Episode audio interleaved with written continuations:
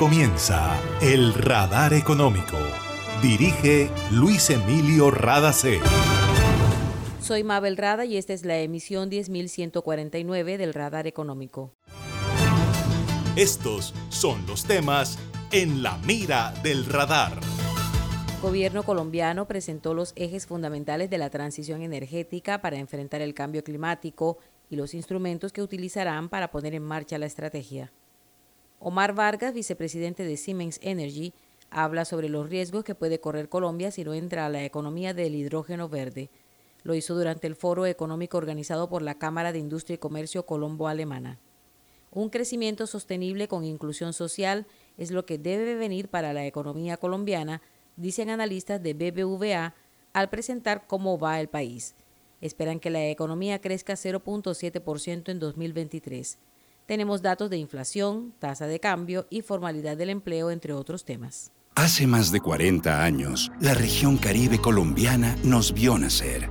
Hoy continuamos trabajando con pasión, compromiso y visión de largo plazo para seguir impulsando el desarrollo de energías más limpias y más sostenibles para beneficio de esta región y todo el país. Porque creemos que cuidando de nuestro entorno y a las personas podemos contribuir a un mejor mañana.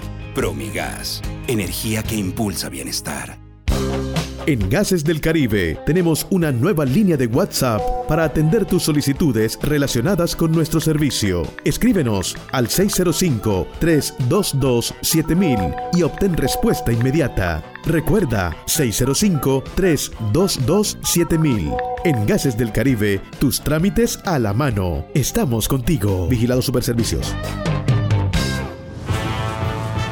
En el radar le contamos lo que está pasando en la economía. El Departamento de Investigaciones de BBVA presentó sus proyecciones sobre la economía global y la colombiana para 2023. Los economistas se animaron esta vez a presentar las expectativas que tienen para el año 2024. Escuchemos a Alejandro Reyes con un panorama de lo que ocurre a nivel internacional. Tuvimos un gran pico de la inflación en 2022, inflaciones cercanas al 8% en Estados Unidos y Europa, y estarían cediendo en promedio este año a niveles cercanos al 4, entre el 4 y el 5%. En el caso de Europa, estamos esperando que sean más de lo que preveíamos anteriormente por la caída de los precios del gas, pero aquí se esconde un poco lo que va a pasar con la inflación básica. La inflación básica también va a ceder Ahora, recuerden que la meta de estos señores en Europa y en Estados Unidos está en torno al 2% de inflación. Por ende, tenerla en 4 en promedio sigue estando por encima.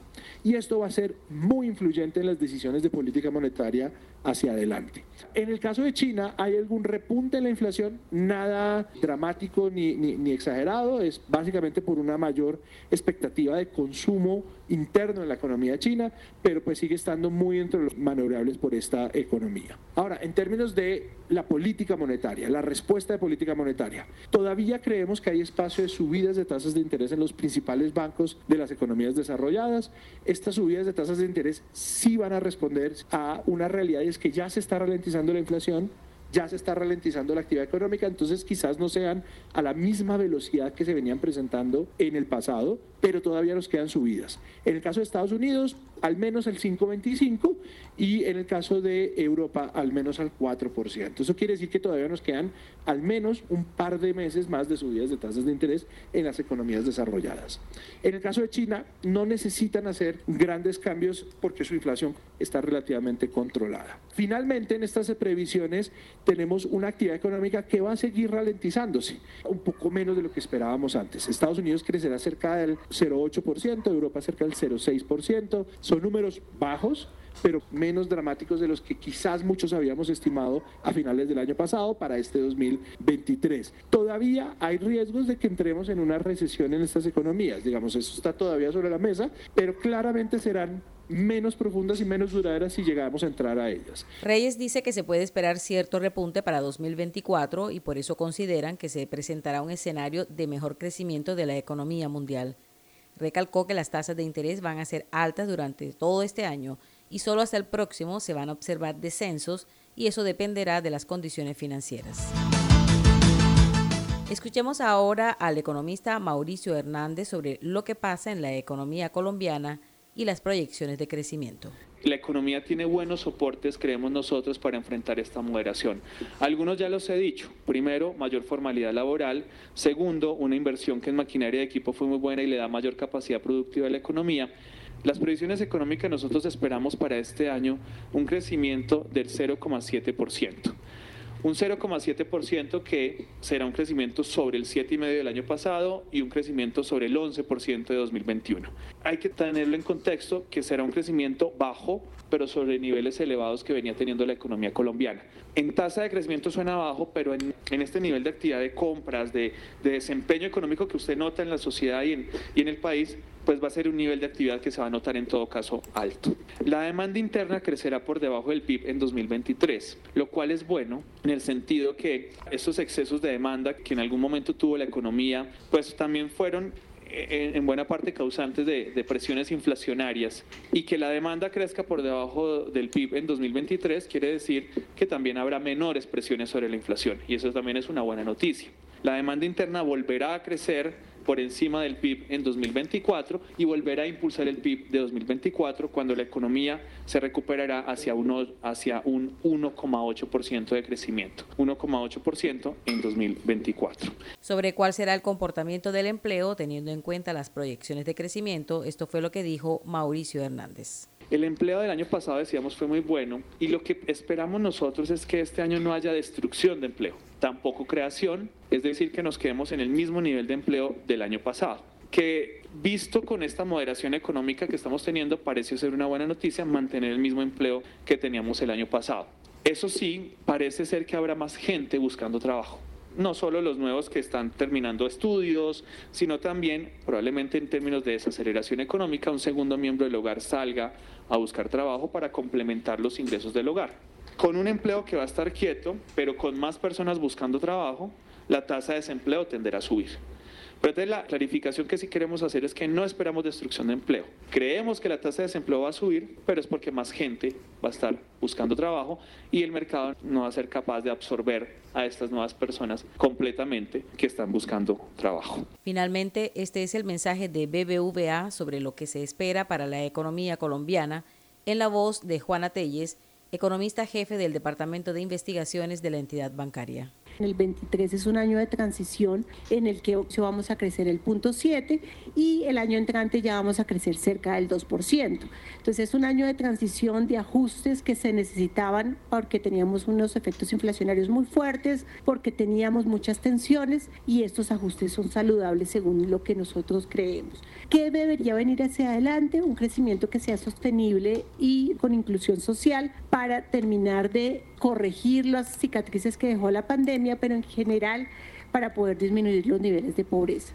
Entonces ahí poníamos temas claves, crecimiento económico, aumentos de productividad, competitividad, volver a pensar en esos temas de largo plazo y formalización del sector privado y recordar la importancia de la inversión. Mauricio contaba los efectos tan positivos que tuvo el aumento de, de inversión en los últimos años. Creemos que hacia adelante tenemos que estar pendientes de que haya un aumento de la inversión adicional, que eso genera empleo y eso favorece el mercado laboral. Nosotros creemos que toca buscar que el mercado laboral siga formalizándose para que efectivamente haya un aumento de salarios y de productividad temas de equilibrio económico, hablaba un poco de los dos déficits, el de cuenta corriente y el del sector público, están en reducción, pero ojalá los pudiéramos reducir más, y temas de coordinación de política económica son claves en estos momentos de años de transición y sobre todo de año de ajuste. Todo esto para que el crecimiento sea inclusivo y podamos reducir la pobreza y la inequidad que estábamos haciéndolo muy bien hasta la pandemia, pero después de la pandemia pues esto ha aumentado de manera importante. Era Juana Telles del Departamento de Investigaciones de BBVA. Hace más de 40 años, la región caribe colombiana nos vio nacer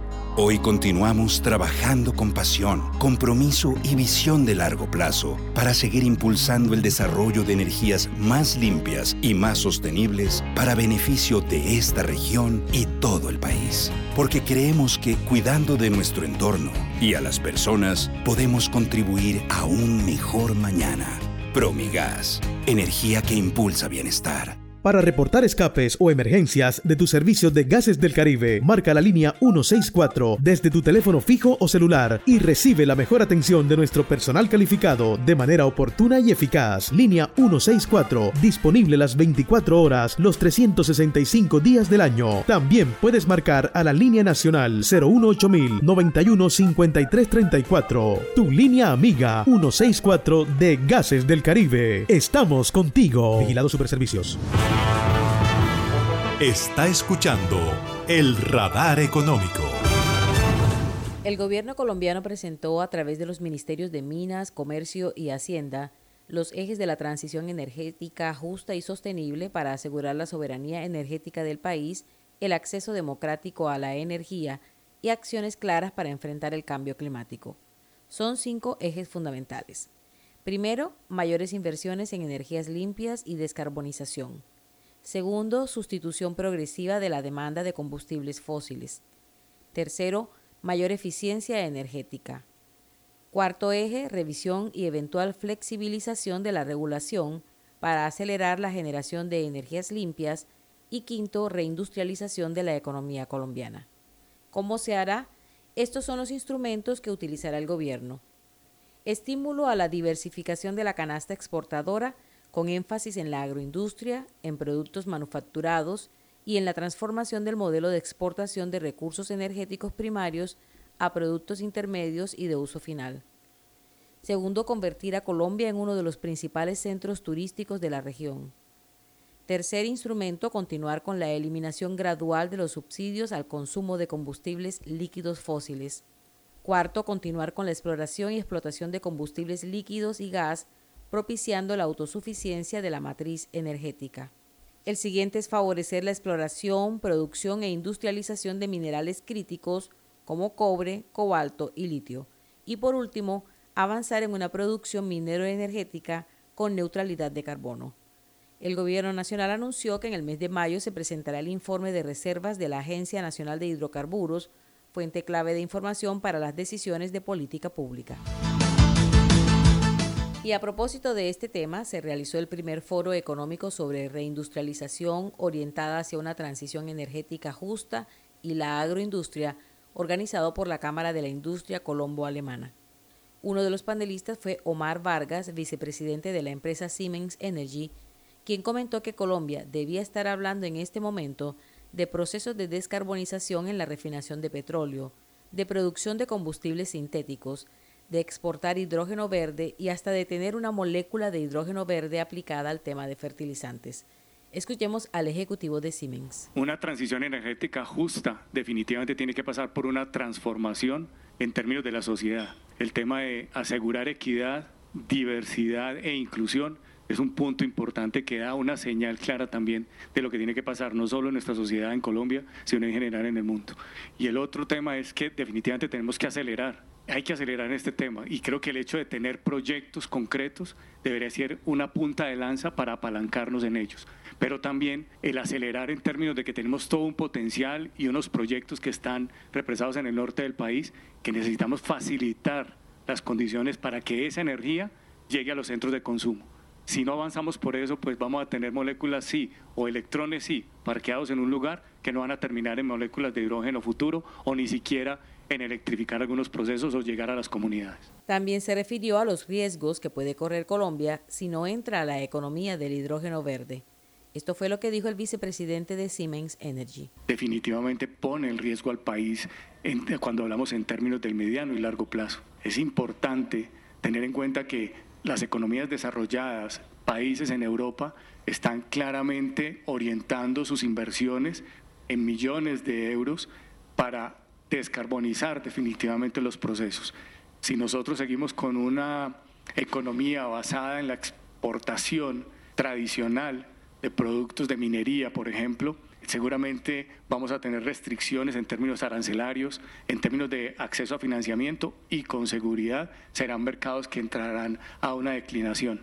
Por lo tanto, sería un mensaje para pensar de si eh, mucho de lo que exportamos hoy, por ejemplo, a países como Alemania, que tienen que ver con producción de nuestras minas, termina siendo en un futuro, si nos vemos en ese futuro, una exportación exactamente de hidrógeno verde o sus derivados. creo que ese sería un escenario en el que deberíamos realmente pensar.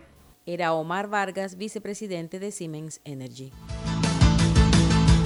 Y esto ha sido todo por hoy en el Radar Económico. Gracias por su sintonía.